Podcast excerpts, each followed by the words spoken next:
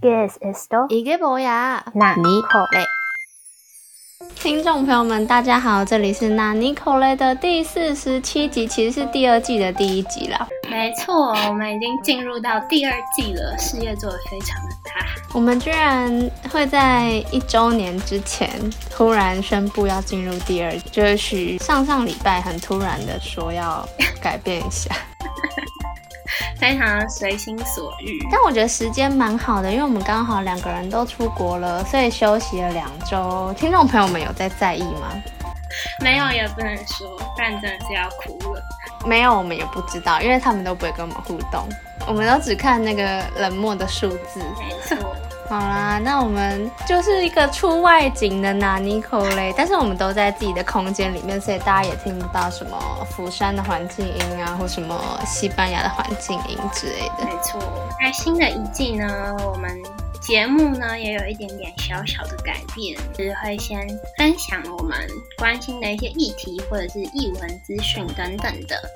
然后接下来呢，就会分享我还有何瑞出国这段时间，我们在异地发现的一些有趣的事情。主要就是釜山跟马德里遇到的纳尼口雷的故事，但在那之前就要先讲口雷纳尼的事情了。所以呢，现在就进入口雷纳尼喽。口雷纳尼，最近关心的议题是选举要到了。对。那我们两个都投不投票？其实我是想要分享的是，就心境的转换。哦，应该前几年有那种大家就会说什么亡国感很重啊，什么一定要鼓吹大家回去投票啊什么的。然后那时候如果听到有些朋友他没有要回来投票，我就会觉得说。啊，为什么就回来又不会怎样？嗯，就没有考量到他可能有一些成本的问题，就会觉得说，哈，难道国家跟你的生活比起来什么都不算吗？的这种感觉。但现在就因为有疫情，还有隔离的问题，还有因为我太穷了，所以就会觉得说，这真的是一件很困难的事情哎。就我就打脸，这也是一种。成长吗？对自己非常宽容的何瑞就会这么觉得。现在才想到，我们没有说自己是何瑞跟徐啊，大家都知道啦。知道人就回去听笔记。嗯，对，是没错。但怎么说？会觉得如果是在都在台湾，是因为你没有在户籍因为感觉其实在台湾交通不会太哦。虽然这样讲，好像是因为我现在在国外帮自己找，但就是如果可以投的话，还是希望大家可以尽力去投，一种表达自己想法的方式。哦，对啊，虽然有时候会觉得说你可能是好几百万人中的其中一票，就绵薄之力不算什么，可是还是投票多少也是一种责任感。对我们现在就是没有负起这个责任。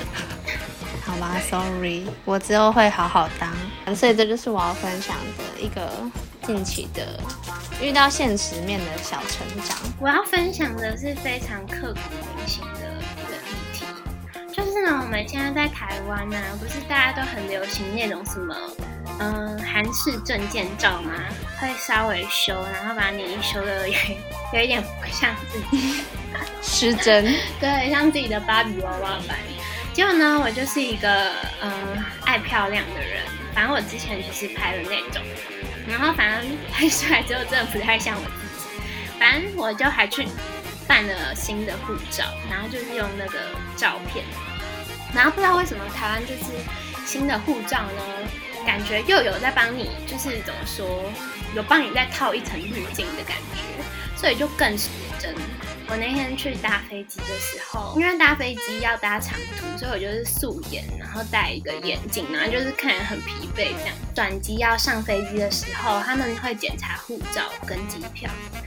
我真的是看得出来那个检查机票那位黑人大哥眼底的疑惑，他就叫我把口罩拿下来，然后头发拨到后面，然后就这样看了很久，然后再叫我把眼镜拿下来，然后再叫我微笑一下。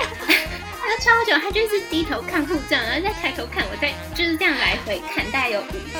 然后他一直跟我确认说，Are you, do you？然后我就说 Yes。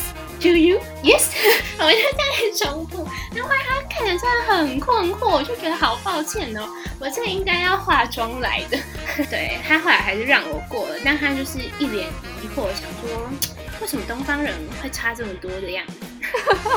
那要怪韩国啊，因为他们发明了那个韩式证件照。对他可能看到日本、台湾还有韩国的，都会有这种疑惑感。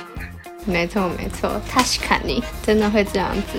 反正护照也不会给别人看嘛，大家还是用真实一点的照片好了，省得到时候很麻烦。我现在十年前拍的，但是很顺利的就过了，他都没有觉得怎样。现在要开心。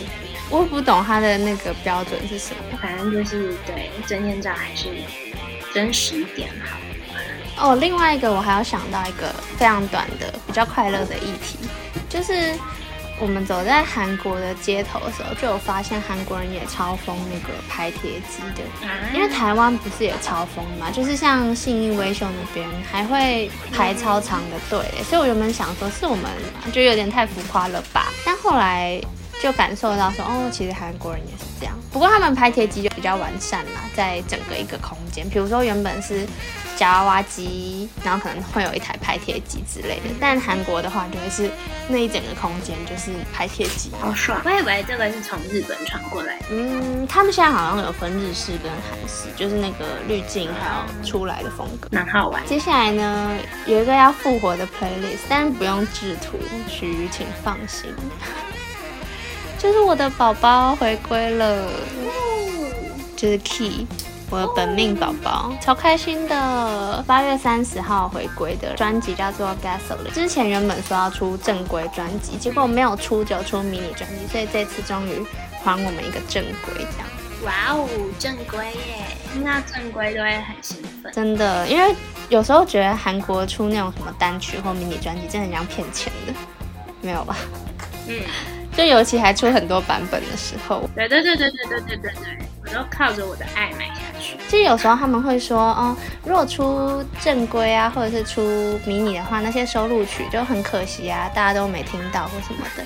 可我是觉得说，如果是面向粉丝的东西，或是面向大众，本来就不一定能够达到你想要的结果。如果是粉丝，当然都会听啊。所以，如果是年长的偶像们，还是希望他们可以以粉丝为重，照顾一下老粉的心情，拜托各位，其实还是比较重要的。现在要来分享的是，在台湾的南尼口的听众没有办法去体会的东西，好糟哦。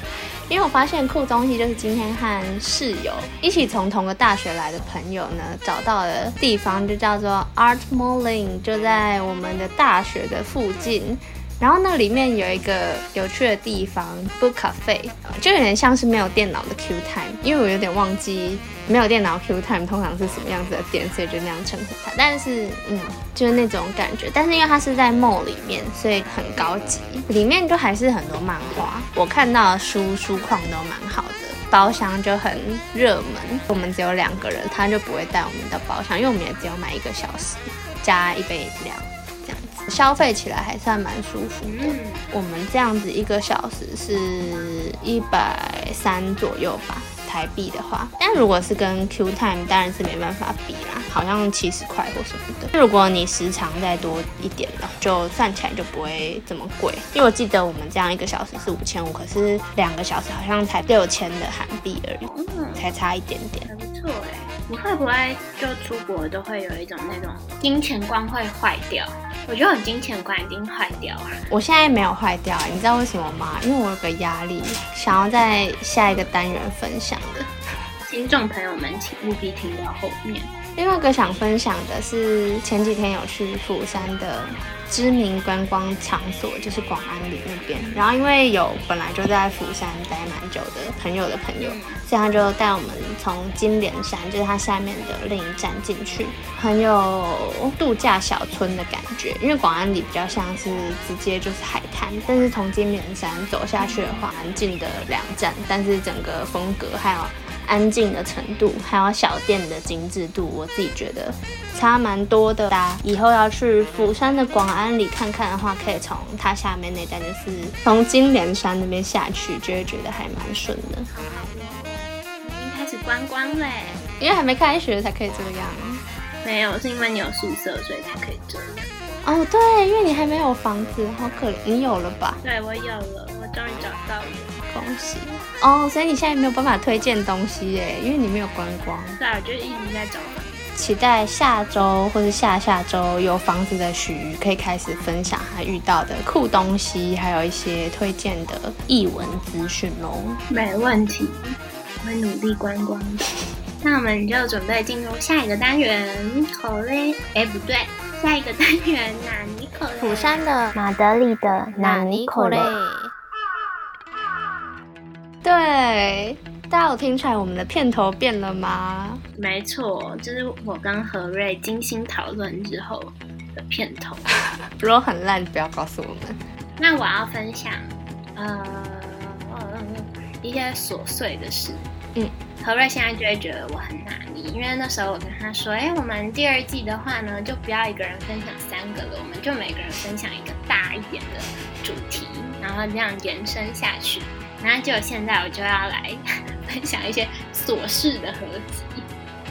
好，第一个呢，就是出发前就突然变得超级舍不得的，你有吗？我没有。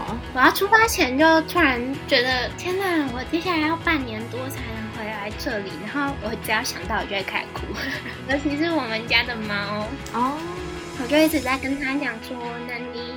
要出去半年了，你会不会忘记我？你在家要乖乖呀，什么什么之类的。然后我大概从出发前两天，我看到纳尼，我就会开始哭。那你现在不要开始哭，拜托。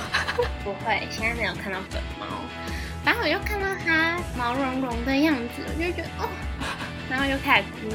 然后我们家人就觉得我很夸张，因为我晚上就会抱着纳尼。坐在沙发上哭，我们家的猫就会被我吓到，它会不敢动，嗯，眼神回避那样子。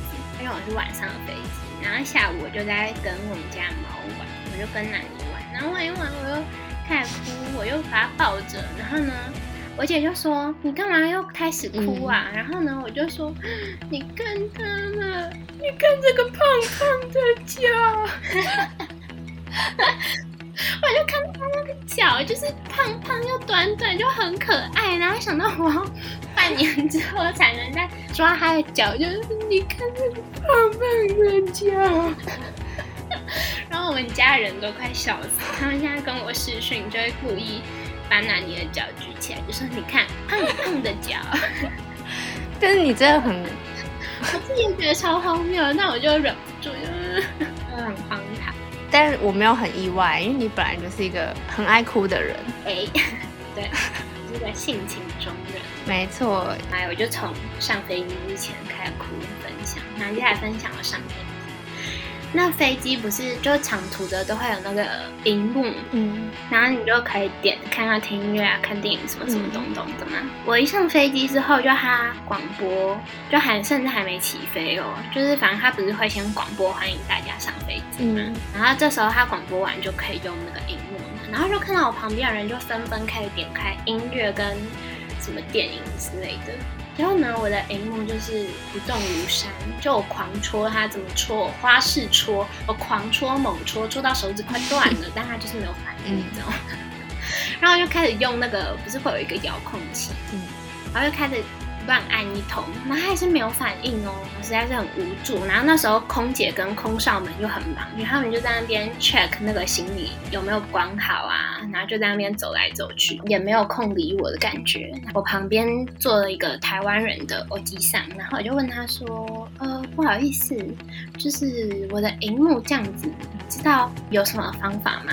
然后他就看了一下，然后就说：“嗯。”我也不知道哎，你待会可能要问一下他们。嗯，可能就你比较衰。然后我整个就 what 那你，然后就想说好吧。起飞之后，空少空姐比较有空的时候，我就把他们叫住，然后我就问他们，他就跟我说哦，可能要等一下，他去帮我 reset，就从他们那个工作机房那里。然后就说好，要等十分钟，就等了十分钟，我等了十几分钟吧，但他也是完全没有反应，而且他也没有 reset，因为荧幕也没有重新关掉再开起来。我觉得那个空姐就是忘。嗯。后来我又叫住另一个，机筒，跟他讲了一番，然后他又说他要去弄，但还是没有弄。然后等到飞机餐都发下来了，你就知道已经起飞一段时间了。飞机餐要发下来了，然后呢，我再叫住第三个空服员，然后他再去弄，然后之后才终于好了。拿好了之后，我就超小心的，我点都不敢点太快，我怕我点太快，他又给我再当掉，我要再打掉重来。一阵子之后，就想说，嗯，他现在状况蛮稳定的，那我来看个电影好了。我就想说，嗯，那我来看个《魔戒》。结果呢，我点开之后，它的那个音讯是英文没错，但它没有英文字幕，它的字幕是阿拉伯文，因为我大的是阿联酋，我真的无语耶，怎么会是阿拉伯文的字幕？就没有得可以选，就它字幕就是阿拉伯文，然后我就放弃了。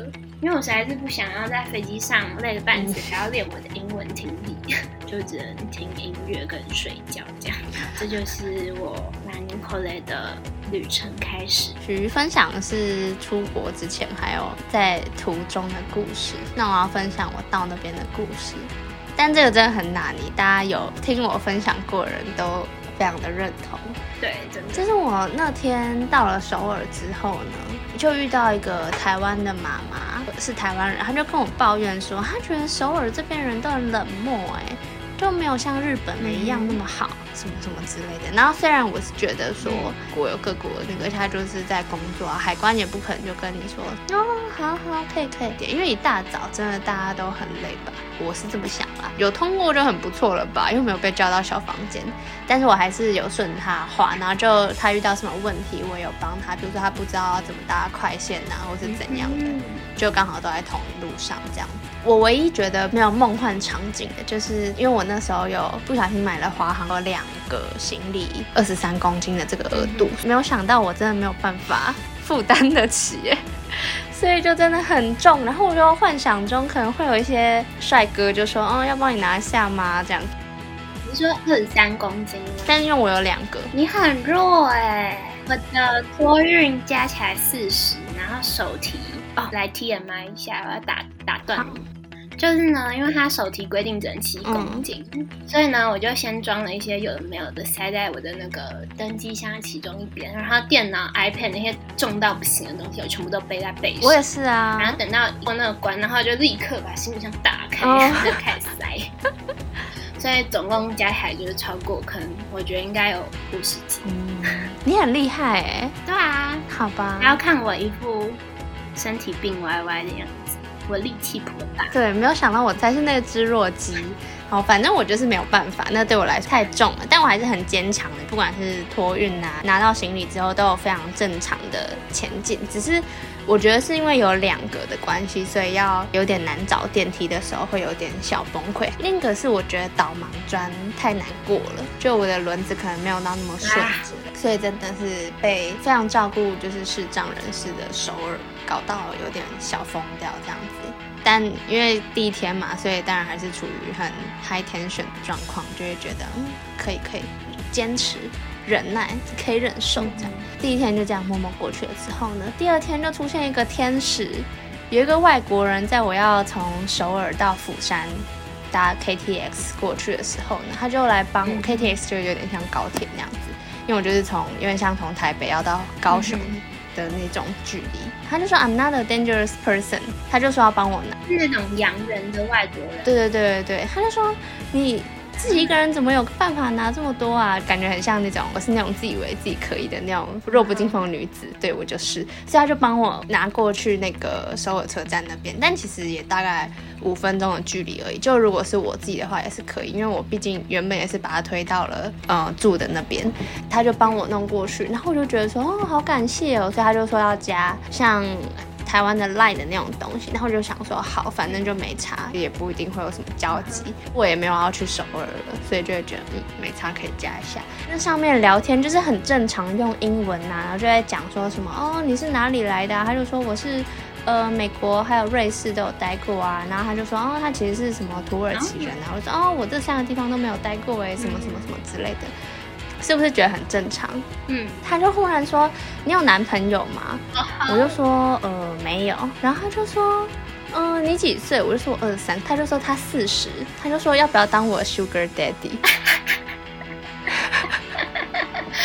他他是真的还是在开玩笑？我原本觉得他是开玩笑，所以我就说我不需要 sugar daddy，我就真的用英文就说哦，I don't need a sugar daddy 这样，然后就很认真地跟我解释，他说哦，他觉得 sugar daddy 在某些关系上面是个很不错的选择。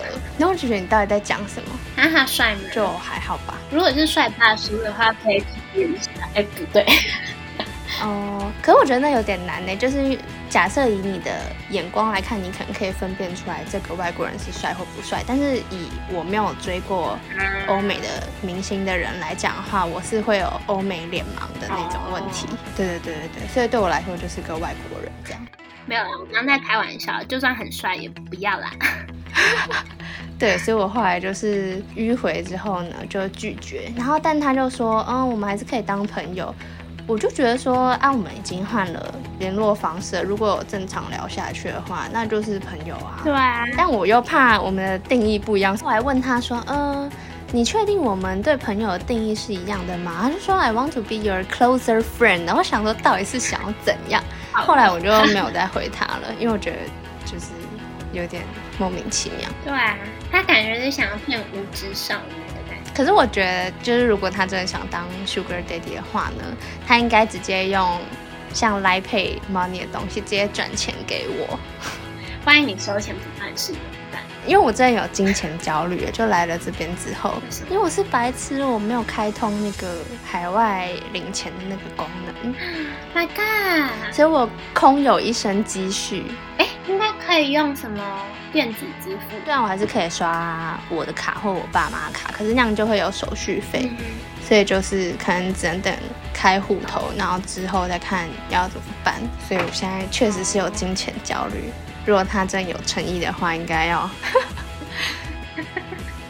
嗯，看哦，这就是我差点找到一个工作的故事。落地即有工作。真的，大家都要去对，但这样也是有问题，也没有办法有什么工作的签证，你知道吗？因为真是，天哪！如果是第一次听的听众朋友，可能会觉得我们价值观崩坏。对啊，但我们是用嘲讽的语气在讲这个故事。我们是在嘲讽啦，我们不是认真的。可以去听我们前面的集数。对，我要分享一个，就是有呼应到我们上次有讲到的。嗯，好像你上次不是有讲过你一个朋友在中国，然后就是讲到国家的问题，就说哦什么台湾怎么样怎么样，然后后来他的朋友就说什么他很伤心，那样讲他会不舒服之类的。结果我在这里也遇到类似的事。但没有到那种程度，反正就是我那天去逛个杂货店，发现店里的收银员会讲中文。他们好像在马德里很多杂货店都是中国人开的。然后因为我要找吹风机，然后就直接走过去问他说：“你好，呃，有没有就是比较推荐比较好用的吹风机这样子？”然后那个人就跟我推荐了几个。反正后来我去结账的时候呢，他就问我说：“嗯，你是中国人吗？”然后我就说。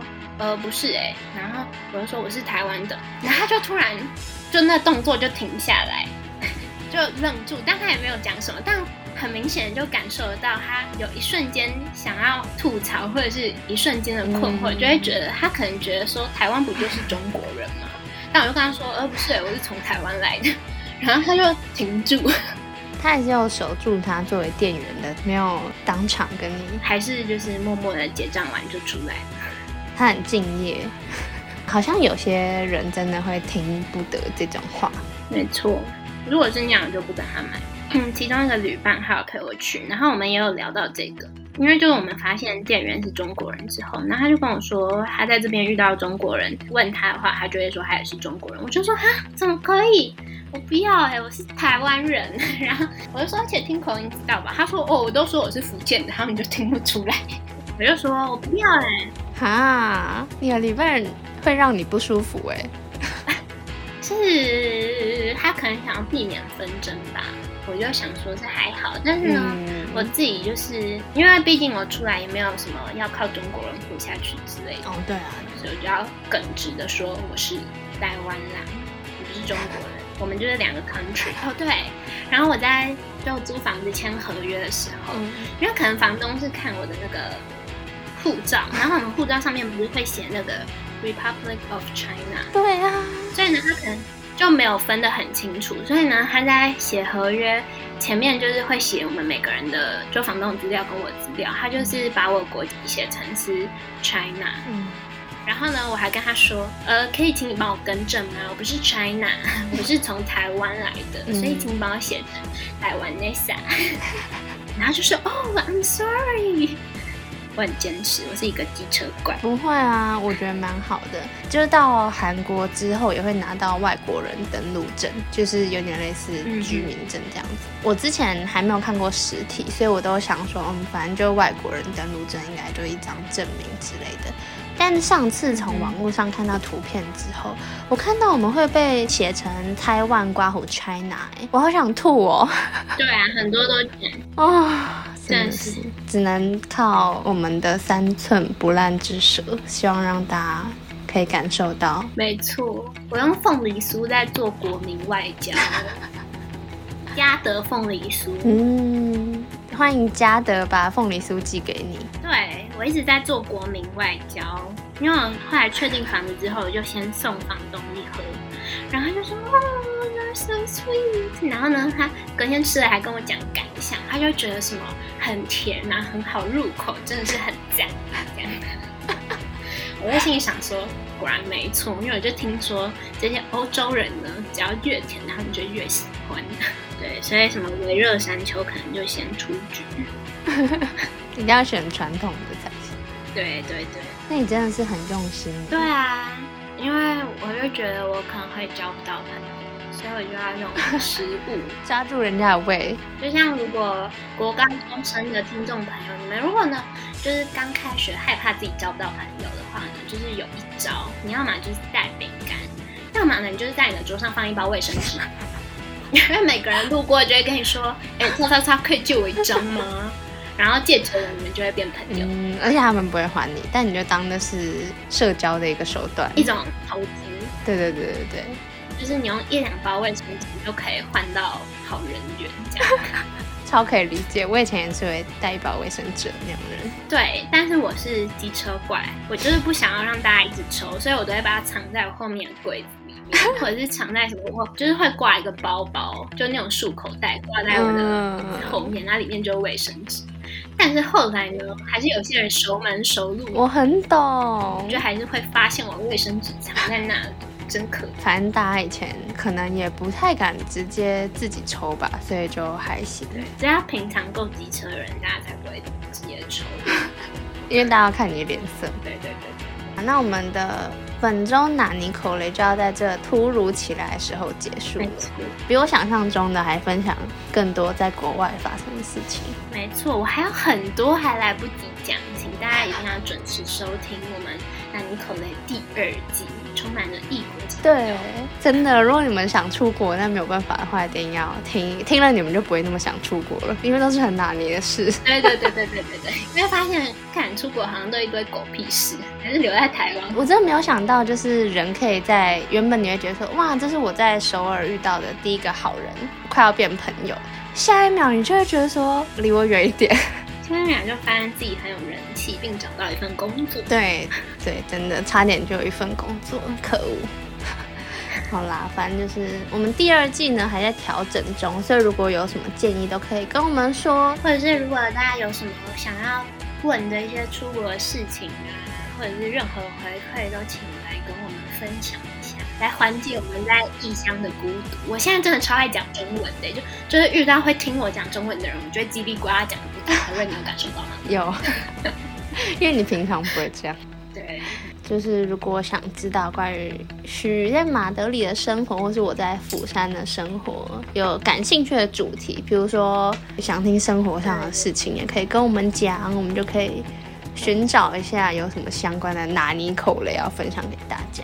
我觉得我各方面都有，大家赶快来。我就想到说，那个就是你搭航空的时候，旁边阿北不是跟你说可能你比较衰吗？对啊我，就觉得他很懂你的定位哎。我我忘记讲，我忘记讲。他说可能你比较衰之后，我就在心里干掉他。啊，这样讲好难听，我就在心里偷偷诅咒他。大概过五分钟之后，他的荧幕也当。我跟你说，我的运气是很恐怖的。对啊，你的怨念非常的可怕，啊大家真的不要得罪许。没错，我觉得我可以去创个邪教的。念能力。好，那我们本周的哪尼口雷就到这边结束啦。下礼拜同一时间，请大家准时收听，拜拜